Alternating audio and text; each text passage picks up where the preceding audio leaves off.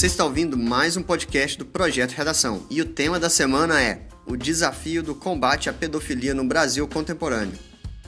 Lembrando sempre que você pode encontrar esse e outros temas em www.projetoredação.com.br.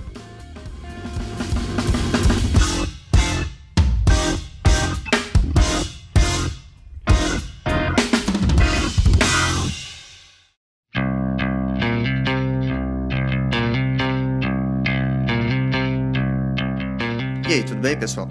Bom, primeiramente eu queria dar parabéns para todo mundo que fez o Enem. Nós estamos recebendo aqui feedbacks muito legais do, do pessoal, do pessoal aqui que usa o site e foi bem na prova. É, se você não foi bem, parabéns também. Você já é incrível por ter feito a prova e tá correndo atrás das coisas. É, eu tô sabendo que teve pelo menos uma daquelas pessoas lá que tiraram mil que foram 77, só 77 pessoas tiraram mil na nota da redação do Enem no país inteiro. É, pelo menos uma dessas pessoas é usuário aqui do projeto Redação, do site. A gente está muito feliz com isso. Eu vou tentar descobrir o nome e a gente vai te dar parabéns aqui, beleza?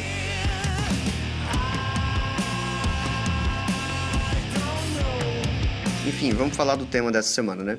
O desafio do combate à pedofilia no Brasil contemporâneo. Bom, o que, que acontece nesse tema? Ele tá. Bom, a pedofilia é um problema que infelizmente existe e o tema está afirmando que ele existe, no caso, né? No Brasil contemporâneo, ou seja, ele ainda persiste aí.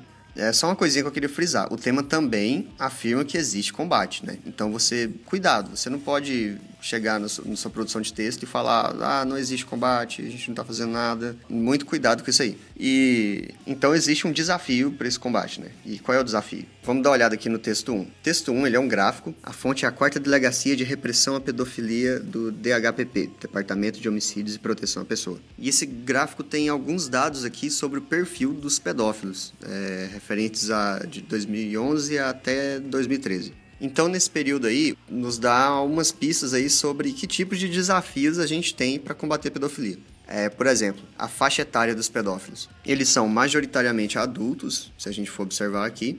E se a gente for olhar ali naquele, naquela parte sobre parentesco com a vítima, a gente vai olhar que, infelizmente, é, se a gente somar ali pai, padrasto e outros, que inclui tio, avô e primo, é, 40% dos pedófilos são parentes da vítima. Isso com certeza é um grande obstáculo, porque se um parente é abusador, ele tem acesso àquela pessoa muito facilmente, quer dizer, mais facilmente do que alguém que não seja da família, claro, né? E sei lá, pior ainda, é, isso também pode influenciar no, no, no, na questão de acreditar a veracidade a um relato da vítima, né?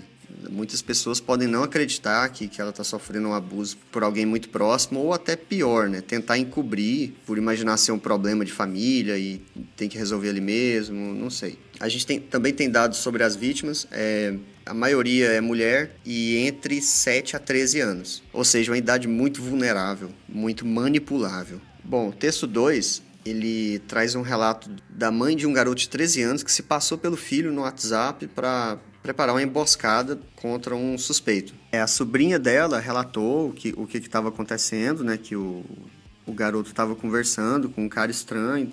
E ela começou a conversar com o um cara no lugar do filho, né? Até que chegou o um momento que o sujeito tentou marcar um encontro com, a, com o menino e a polícia se posicionou e esperou ele, né? E conduziu ele à delegacia. E aparentemente, mesmo ele tendo marcado o encontro com o garoto, é, não haviam provas suficientes para levar ele a ser preso. Bom, o texto 3 ele traz um, um resumo sobre uma reportagem do Fantástico de como está sendo planejado o combate à pedofilia na Polícia Civil de São Paulo. É, ele mostra ali que os investigadores paulistas estão sendo treinados por especialistas estrangeiros. Ele mostra também que está sendo usado um software que foi desenvolvido numa central mundial de combate à pedofilia na Flórida, que serve para identificar quem está baixando fotos ou vídeos de pedofilia. E ele traz ali um exemplo de um suspeito que foi mostrado na, na, na reportagem, que é um técnico informática que também é professor em escola municipal e ele estaria usando computadores da escola para baixar vídeos e fotos de criança. Então, esse é um grande exemplo de, de, um desafio, né? Hoje em dia, com a internet e com computadores baratos do jeito que são é, e acessíveis, né? Você, você pode baixar qualquer tipo de coisa em qualquer lugar e copiar um pendrive e levar para casa, né? Você não exatamente baixa aquilo de casa. E isso é um grande desafio. Como a gente conseguiria contornar isso? Você pode tentar trazer uma solução para isso na sua proposta. Como a gente pode contornar essa questão? Lembra do texto 2, né? O WhatsApp ele é criptografado. Como a gente consegue contornar isso? Será que o problema está no, no, no meio de comunicação? O texto 4 ele, tá, ele traz outro ponto de vista sobre isso. Ele é uma entrevista com um especialista em pedofilia internacional para a BBC Brasil, ele toca num excelente ponto que a gente pode usar na nossa produção de texto. Ele mostra que a internet é um ambiente incrível de aprendizado e etc. E é claro que ela tem um, um lado negativo enorme. Isso aí pode ser monitorado pelos pais da criança, né? um pai presente, ele tem que estar atento também a como o filho interage com a internet. Porque uma, uma pessoa do outro lado da tela ali, ela pode ser qualquer outra pessoa que você nunca vai desconfiar. Talvez você desconfie, mas seu filho não. Pense bem para sua redação quais são os desafios quais são os principais desafios, tenta lembrar disso, o que, que a tecnologia trouxe. A gente sempre está lembrando o que, que a tecnologia trouxe de bom, né? Vamos tentar lembrar agora o que, que ela trouxe de ruim, que a gente tem que dar um jeito de combater, nesse caso que é a pedofilia, né? Mas é isso, até mais e tchau.